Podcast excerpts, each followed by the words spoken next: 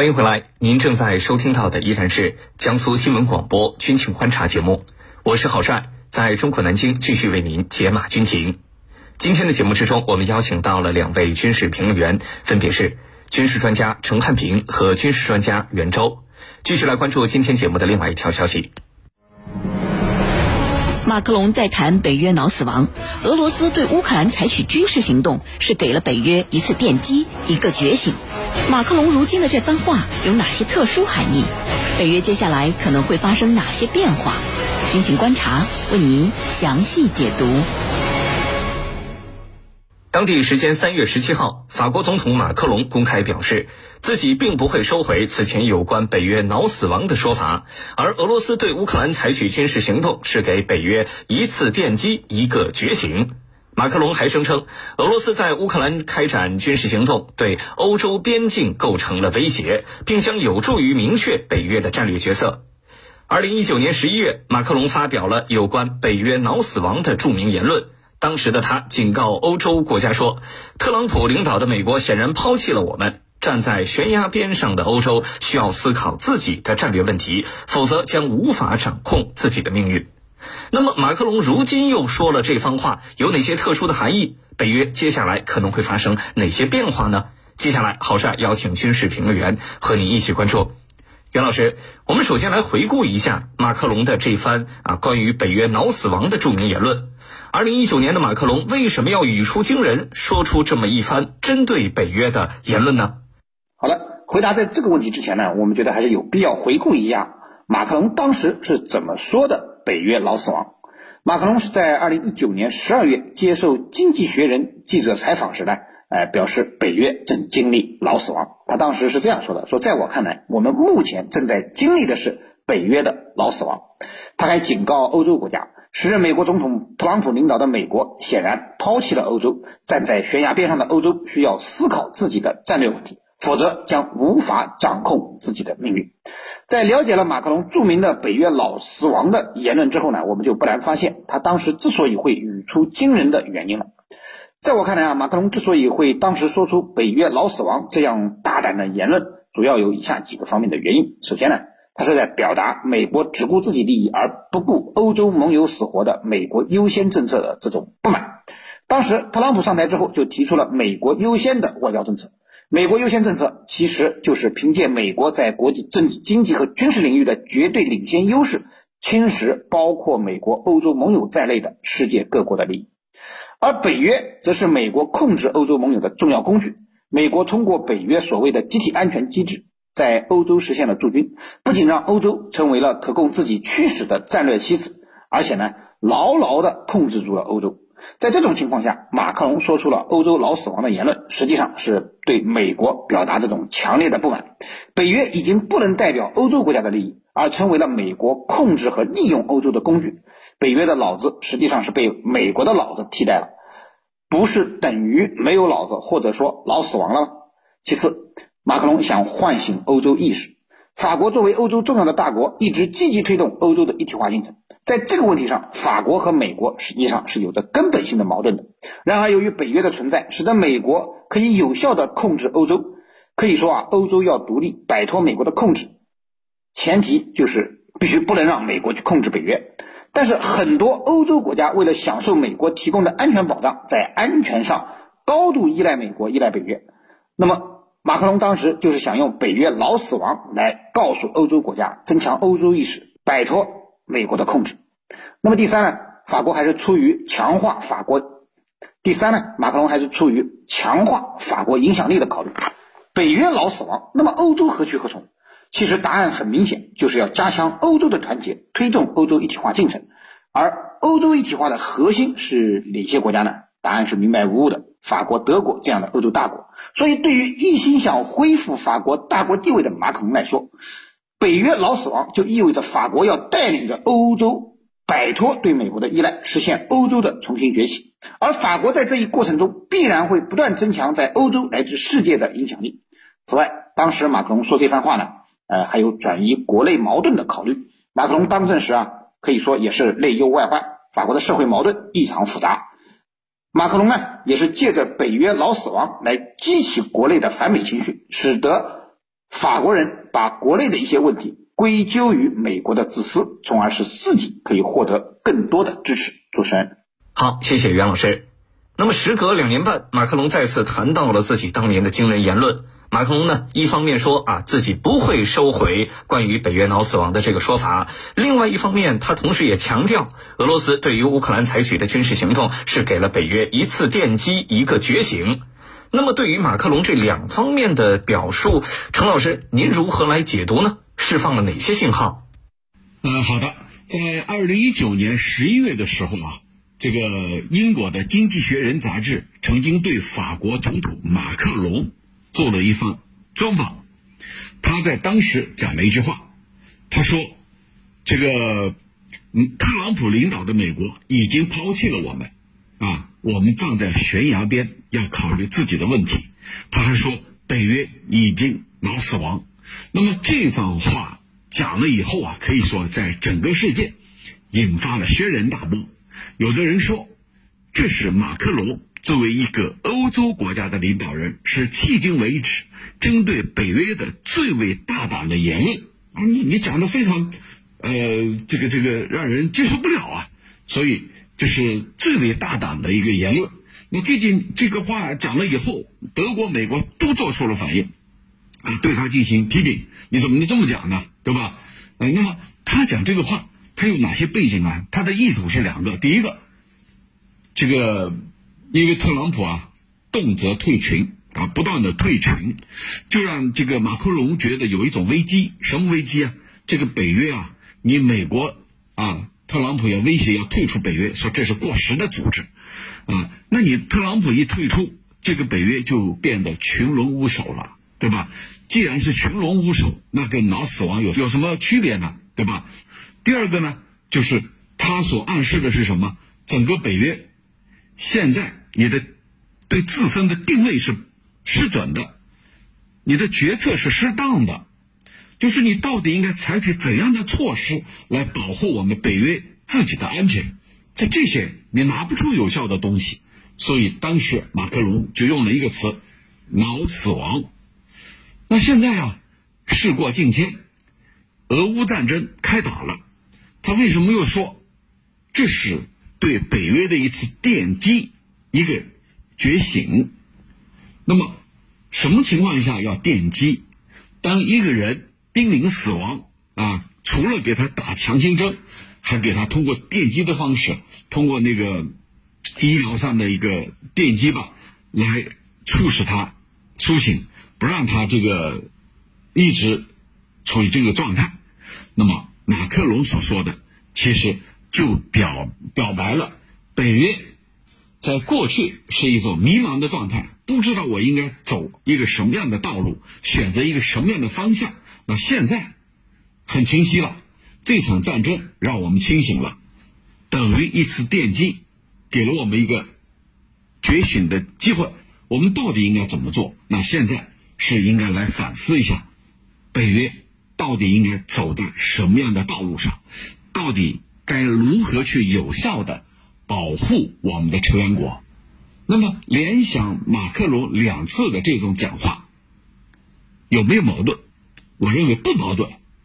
当初马克龙他所特指的是北约，目前他的决策和定位都是适当的，并没有保护好我北约的成员国，就是我应该走在什么样的道路上？那现在呢，刚好来回应当前的事实。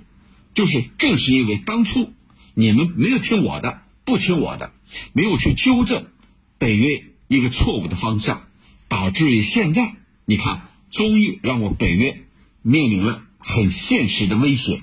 这个威胁就是未来有可能对我们的成员国所面临的考验。那么，这等于在警醒各方，开始应该开始重新来思考北约的发展方向。给自己一个准确的定位，你到底应该怎么去做，才能够有效的保护我自己的成员？那么这次行动无疑给了我们一次机会。当然，我们还要注意到什么？就是马克龙他是在即将面临法国总统大选的一个关键时刻讲这番话的，啊，这也代表了马克龙一贯希望在外交上能够给自己加分的这个做法。此前呢，马克龙屡次去访问莫斯科，和俄罗斯总统普京进行对话，其目的就是希望在外交上的种种举动来使自己在选举当中加分。那么这样的做法能不能最终加分？未来的选举，很快法国的公民会告诉他答案。主持人，好，谢谢常老师。马克龙在谈北约脑死亡，俄罗斯对乌克兰采取军事行动是给了北约一次电击，一个觉醒。马克龙如今的这番话有哪些特殊含义？北约接下来可能会发生哪些变化？军情观察。正在解读。那么这一次马克龙还特别谈到了一点，那就是北约的战略角色问题。那么袁老师，您认为北约的战略角色接下来可能会发生哪些变化呢？好的，马克龙之所以会谈到北约的战略角色问题，主要的原因啊，就是现在北约已经成为了美国推行全球霸权战略、围堵遏制俄罗斯的战略工具，而并不是欧洲的保护者和国际和平的。维护者这样一个应该有的角色。北约全称北大西洋公约组织，是当年美国和西方为对抗苏联实施冷战而建立的政治军事联盟。那么冷战结束之后，苏联已经解体，和北约对抗的华约集团也已经解散。但是北约不仅没有解散，反而不断东扩，吸收前华约国家和苏联的加盟共和国加入，不断压缩俄罗斯的传统地缘战略空间。成为了美国推行全球霸权战略、围堵遏制俄罗斯的重要战略工具。同时呢，欧洲国家因为北约提供的集体安全机制，再加上冷战结束之后国家安全威胁明显降低，也纷纷降低了本身的国防投入。那么在军事安全上严重依赖美国和北约，这就使得北约又成为了美国控制欧洲的重要工具。那么这次呢，俄罗斯对乌克兰发动特别军事行动，使得欧洲再次感到了安全上的恐慌。但同时呢，他们又看清楚了，美国并不可能成为他们安全的真正保护者。也就是说，欧洲人的安全还得靠欧洲人自己。这样的话，就必须转换北约的战略角色。欧洲呢，就必须在两个方向做出努力。一是强化欧洲国家在北约的影响力，而不是完全受控于美国。近年来，法国和德国一直主张要建立欧盟自己的军事力量，实质上就是想摆脱美国通过北约对欧洲的控制。但是要做到这一点很难。北约秘书长斯托尔滕贝格就明确警告欧盟，这样会造成美欧的分裂。那么第二个方面呢，就是要防止北约引发新的安全危机。其实这次乌克兰危机从根源上看，就是北约东扩引起的。如果北约继续坚持不断的东扩，把自己打造成围堵俄罗斯的战略工具，那么毫无疑问，欧洲很可能将自己置于战火之中。那么这种危险会大大增加。当然，欧洲的想法是想法，能不能做到却是另一回事。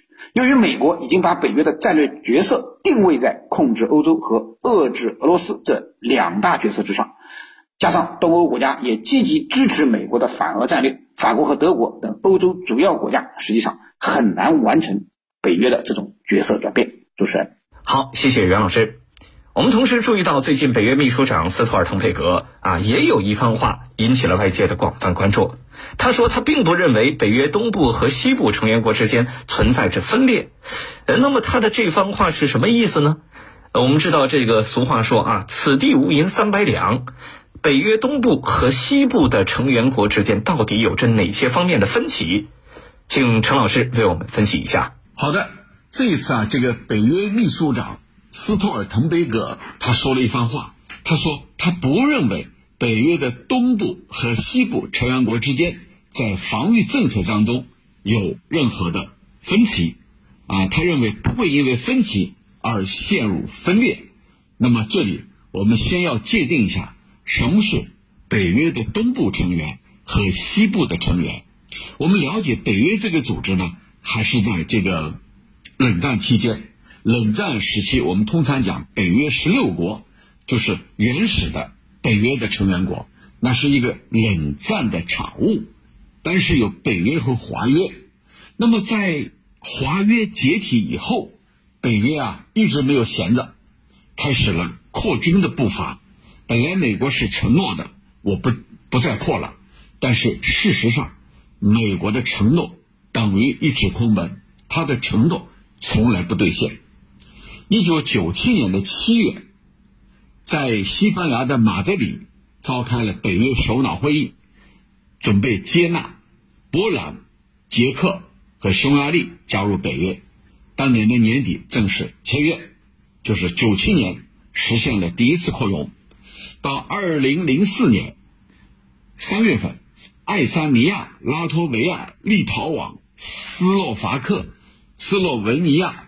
罗马尼亚、保加利亚这七个国家正式递交了各自加入北约的法律文字文件，那么很快又被接纳为新的北约成员国。这就意味着北约它的成员从本世纪初的十九个扩大到二十六个，未来还有可能进一步东扩，要一直扩大到俄罗斯的家门口。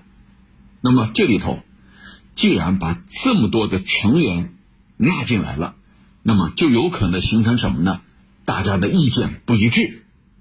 那什么是东部跟西部？其实我们已经看得很清楚了。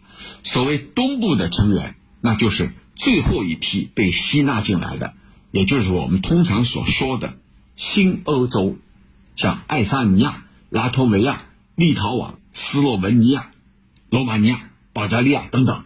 那么他们有一个什么样的特点呢？就是离俄罗斯更近。还有一个特点，这里头大部分国家，像罗马尼亚呀、波兰啊，他们过去是华约组织的成员，或者前苏东阵营里头的苏联东欧阵营里头的一部分。那么，这个我们把它定位为东部北约的东部成员。那西部呢？毫无疑问就是。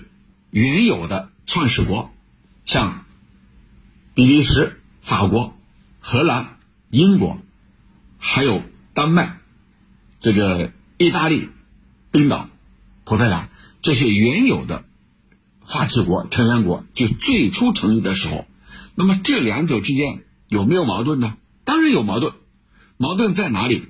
就是安全感。东部地区的北约成员呢，他们对自己的安全焦虑更大，因为他处于一线。刚才我们说了，他跟俄罗斯更接近。你比如说这个波罗的海三国，它跟俄罗斯是接壤的。还有呢，这个像波兰，它就紧挨着乌克兰，就隔着一个乌克兰。而且呢，这这里俄罗斯还有一块飞地，对吧？那么这就使得他们呢更加迫切要求北约，一个是加大。驻军的力度，第二个，加大武器移防的力度，就是把最先进的武器装备，像导弹防御系统，更多的部署到这个北约东部的成员国里头。他们认为这样自己就安全了，就可以抵御来自于俄罗斯的军事威胁。那么西部地区呢，像以德国和法国为首的这些北约西部成员，他们认为。俄罗斯是欧洲的一部分，更应该和俄罗斯以对话而不是对抗来处理相互之间的问题。而且呢，这些国家还是俄罗斯能源的主要进口国，整个欧洲体系里头有百分之四十的能源要依赖俄罗斯。那我们来看看，在东部跟西部，他们能一样吗？当然不一样啊！东部地区更有安全上的忧虑。而西部呢，没有那么迫切。对东部来说，他们更急于希望北约驻军，更希望这个先进的武器装备尽快部署到这些国土上。西部的北约成员国，他们没有这种考量，所以东西部这种分歧和矛盾始终是存在的。而斯托尔滕贝格他之所以这么说，就是要加强北约内部的团结，在目前这个节骨眼上。更应该以同一个声音来发声，来共同应对俄罗斯，迫使俄罗斯在巨大的压力面前尽快撤军。那么，这才是斯托尔滕贝格说这番话的用意。主持人，好的，感谢我们今天两位军事评论员的精彩点评。以上呢就是本期军情观察的全部内容。我是主持人郝帅，代表兼编辑卫青、赵晨，感谢您的锁定收听。明天的同一时间，欢迎您继续锁定江苏新闻广播《军情观察》，我们在下期节目与您不见不散。